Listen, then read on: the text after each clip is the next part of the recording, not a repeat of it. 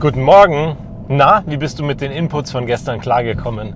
Passt das alles? Ist das genau das, was du dir vorstellst? Und konntest du es vor allem umsetzen für deinen Job? Oder sollen wir nochmal ein paar Beispiele machen? Einfach nochmal reingehen und gucken, was könnte wirklich der Unterschied sein? Wie du vielleicht hörst, bin ich heute ausnahmsweise mal im Auto unterwegs, weil parallel passieren auch ein paar andere Dinge.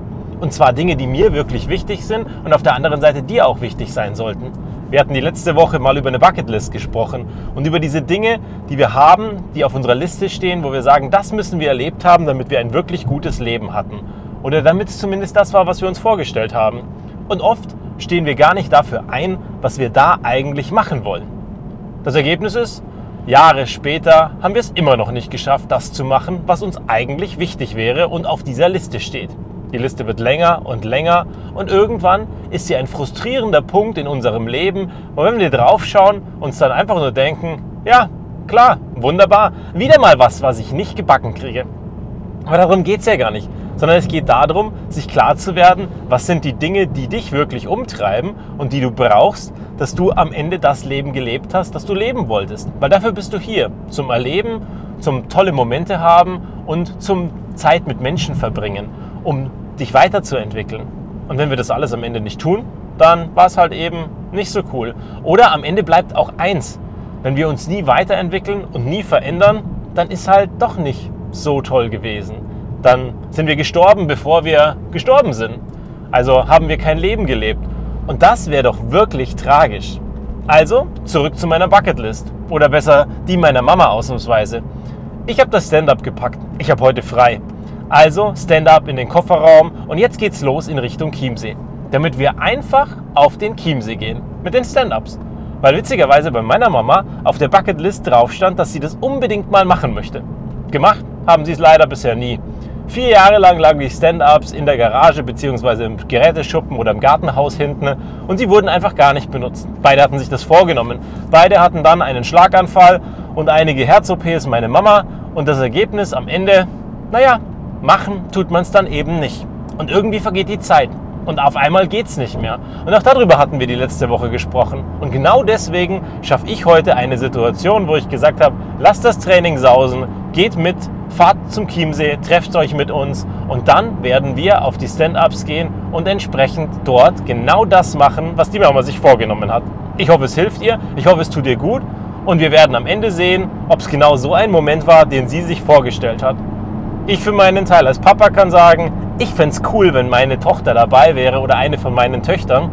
Und umso mehr hoffe ich auch, dass es ein guter Tag wird und einen schönen Moment gibt, weil der Sohn mit dabei ist. Wo wir ja eigentlich auch viel zu wenig Zeit miteinander haben.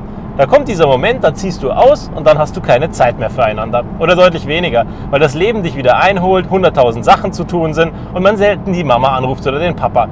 Und treffen, so oder so noch viel weniger. Da gab es mal eine Geschichte von jemandem, der mit der Mama ins Kino gegangen ist, der tolle Momente mit ihr erlebt hatte, der sich Zeit genommen hat und sie einfach zum Abendessen ausgeführt hatte. Ohne Grund, ohne Hintergedanken, einfach so, weil es die Mama ist. Gleiches kann man mit dem Papa machen. Aber wie oft tun wir es wirklich? Und in dieser Geschichte war es leider so, dass die Geschichte auf eine gewisse Art und Weise tragisch war, weil einige Wochen später ist die Mutter gestorben. Nur eins bleibt, dieser Moment, wo wir zusammen Zeit verbracht haben. Und genau das ist das, was ich dir heute auch mitgeben möchte. Neben der Bucketlist, für die du wirklich einstehen solltest und dir den Arsch aufreißen solltest, dass du das erlebst und dass du das machst, was du dir vorgenommen hast und erleben möchtest in deinem Leben, solltest du auch dich um die Menschen kümmern, die dir wirklich wichtig sind. Also einfach mal die Mama anrufen, einfach mal mit dem Papa treffen oder mit der Mama ins Kino gehen. Irgendwas Besonderes muss es gar nicht sein, sondern es darf was ganz Normales sein, weil die Eltern freuen sich wahnsinnig, wenn wir uns Zeit für sie nehmen. Und ansonsten wir haben gestern festgestellt, dass wir bald 16,5 Jahre zusammen sind, weil unsere Große hat uns gefragt, wann wir silberne Hochzeit haben. Und ich saß da und musste wieder das Rechnen anfangen. Ich weiß, wann wir geheiratet haben, aber ehrlich gesagt, so hart es klingen mag, es ist mir total egal, wie lange wir verheiratet sind. Ich zähle seit dem Tag, an dem wir uns kennengelernt haben.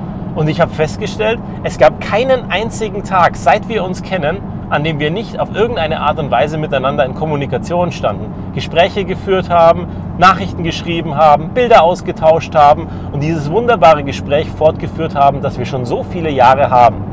Manchmal hatte das mehr Tiefgang, manchmal hat es weniger Tiefgang. Manchmal hatten wir Schwierigkeiten miteinander zu reden oder sind in der Oberflächlichkeit hängen geblieben, weil wir beide gerade Probleme hatten, an denen wir die anderen nicht teilhaben lassen wollten oder den anderen nicht teilhaben lassen wollten.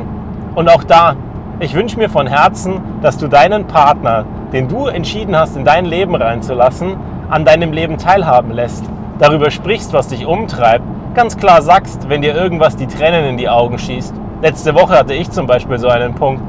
Und es ist auch überhaupt nicht schlimm, wenn solche Dinge passieren. Wichtig ist, dass wir darüber reden und dass der andere versteht, was dich gerade umtreibt. Weil dann hat er so viel mehr Verständnis dafür, dass du vielleicht nicht gerade bei dir bist. Und er wird für dich da sein. Aber wenn er es nicht weiß, kann er das nicht tun. Also, lass mich wissen, ob wir noch ein paar mehr Beispiele brauchen für ein außerordentliches, tolles Leben im Beruf oder diese Hingabe und Leidenschaft. Und ansonsten guck mal auf deine Bucketlist. Ich bin zuversichtlich, du schaffst das. Bis zum nächsten Mal.